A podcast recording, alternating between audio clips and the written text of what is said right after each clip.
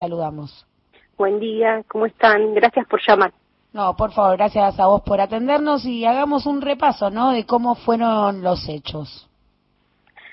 A las 3 de la mañana del 25 de mayo hubo una explosión muy fuerte que tuvo repercusiones no solo, bueno, el local está ubicado en el macrocentro, pero se escucharon, la explosión se escuchó en las, en las periferias de la, de la ciudad. Todos pensaron, lo asociaron a la explosión, al polo petroquímico que tenemos, que tenemos, pero después empezaron a correr las primeras noticias. Nosotros, a, a nosotros nos suena la alarma de que hubo una explosión en el local Obviamente primero los primeros indicios eran solo de la explosión, después con el correr de las horas y cuando llegamos al lugar, eh, la división de explosivos nos comenta que, eh, que el explosivo ha sido puesto de manera intencional y luego con las peris y luego ya con la pericia dice que eh, la explosión fue eh, de manera remota. Este, se, se, explotó de manera remota. De, otra cosa para que tomen dimensión de, la, de, la, de lo que fue la explosión, nosotros tenemos enfrente un, edificio, eh, la rotura y la explosión de vidrios llegó hasta el séptimo piso, y locales comerciales. Entonces ahí se iba, iba tomando también, no solamente que fue a nuestra sede, sino a todas nuestras vecinas y vecinos con quien convivimos en armonía diez, hace 10 años, ¿no?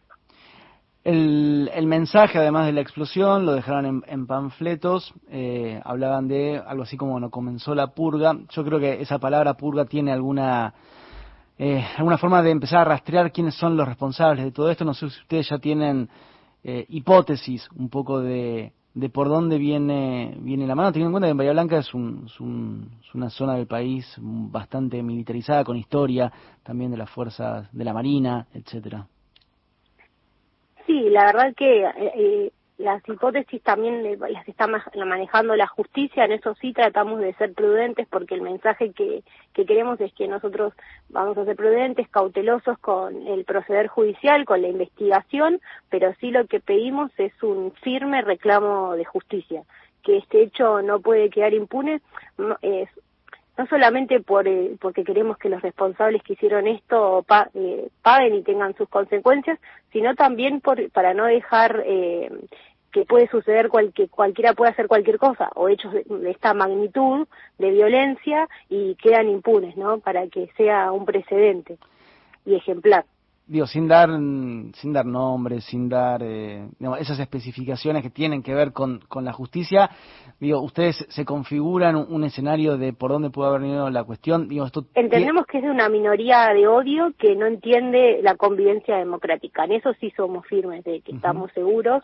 de, de que es una una, una minoría muy grande, pero muy cegada por el odio, ¿no? Porque, eh, bueno, también lo que tiene que ver con el panfleto, hacía referencia a lo que tiene que ver jueces, gremialistas, eh, bueno, la, al sector político, pero también a lo que tiene que ver con los derechos que hemos estado conquistando las mujeres, como es el aborto, y también al, a una ley que tiene que ver con la educación sexual integral, o sea, ahí está, es un perfil de claramente todo el panfleto, obviamente después termina con lo de la purga, pero ahí es una, a quien está dirigido es alguien que tiene mucho, mucho odio, ¿no?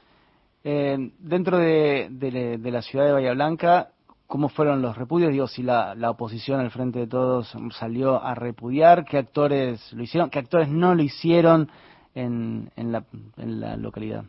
No, no, la verdad que eh, todo el arco político no, no eh, fue el repudio fue absoluto desde todos los sectores de la oposición. Bueno ahí está eh, gobernado por Juntos por el Cambio el intendente claramente llamó después hizo una conferencia de prensa todos los legisladores legi eh, partidos políticos la verdad que en eso eh, fue fue un repudio del 100% y también recibimos adhesiones que que ayer compartíamos en nuestra página de Facebook de más de 130 instituciones de, de, Bahía Blanca que nos habían dado el, apoyo, ¿no?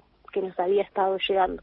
Yo te hago la, última de mi parte, si esto fue, eh, digamos, si hay un antecedente de, de este tipo de, de, ataques. No sé si de la misma magnitud, pero digo, si, si ya hubo otros casos de ataques. El, la semana anterior, que es lo que por ahí eh, también estábamos pensando, reflexionando, hubo en la sinagoga, en la asociación israelita, pintadas antisemitas, eh, en la en la lo que tiene que ver con en, eso pero bueno, de esta magnitud no, y tampoco habíamos tenido ni amenazas previas, ni nada que, que nos hiciera pensar que esto nos podía, que podía suceder repudiable el hecho, ¿no? Y esta, eh, estas señales, ¿no? De democracias de baja intensidad. Muchísimas gracias, senadora, por su tiempo gracias con Gracias a ustedes por llamar.